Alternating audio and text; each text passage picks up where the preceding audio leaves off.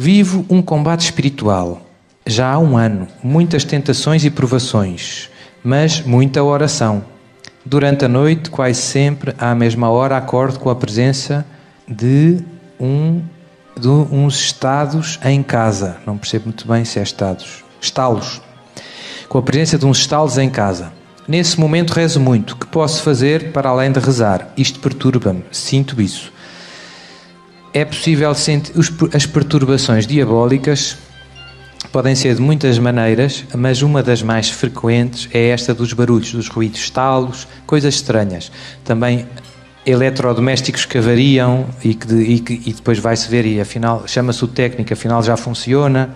O imperador não funciona, o computador não funciona, depois já funciona. A impressora não funciona, depois já funciona. O carro não funciona, depois já funciona. As luzes desligam, depois afinal ligam. Depois e às vezes rebentam mesmo, não é? Rebentam, ardem, etc. Acontece tudo.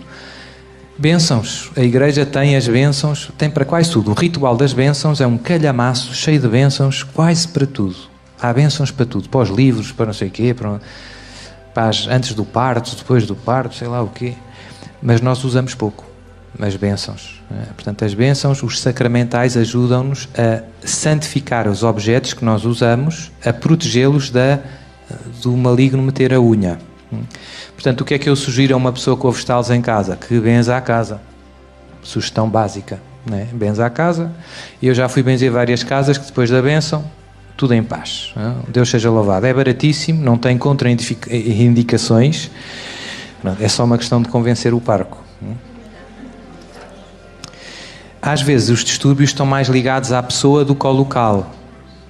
Às vezes a pessoa ouve os estalos na sua casa, mas se for dormir a casa de não sei quem, ouve os estalos e só ela ouve os estalos. Aí a bênção não é sobre a casa, é sobre ela. O problema está com ela, não está na casa. É? Às vezes está na casa.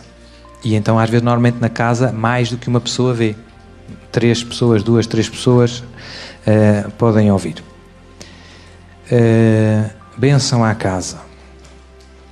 E, é o seu padre, mas eu sinto-me atacada, não há nenhuma oração. Oração de libertação, site santidade.net, pronto, está lá uma oração boa que eu preparei, que podemos rezar por nós, podemos rezar pela nossa família à distância, podemos rezar, incluir a nossa casa, os nossos bens, em que pedimos a Deus que nos liberte de qualquer distúrbio de origem diabólica.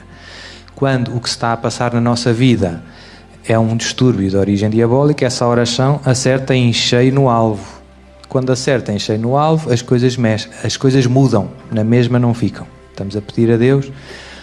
Só que às vezes nós estamos convencidos que o problema é espiritual e afinal não é. Hum? Portanto, é preciso cuidado no discernimento. Às vezes é como quem vai ao médico. Uh, estou constipado, é gripe, não sei o quê. É... Pode ser, eu posso me enganar na doença. Se tomar o remédio errado, não faz nada. Não, não, não resolve porque a doença é outra. Enganei-me na doença. Portanto, é preciso prudência no diagnóstico. Eu também tenho muitos vídeos em que explico quais é são os sintomas típicos, etc., eh, destes distúrbios de origem diabólica.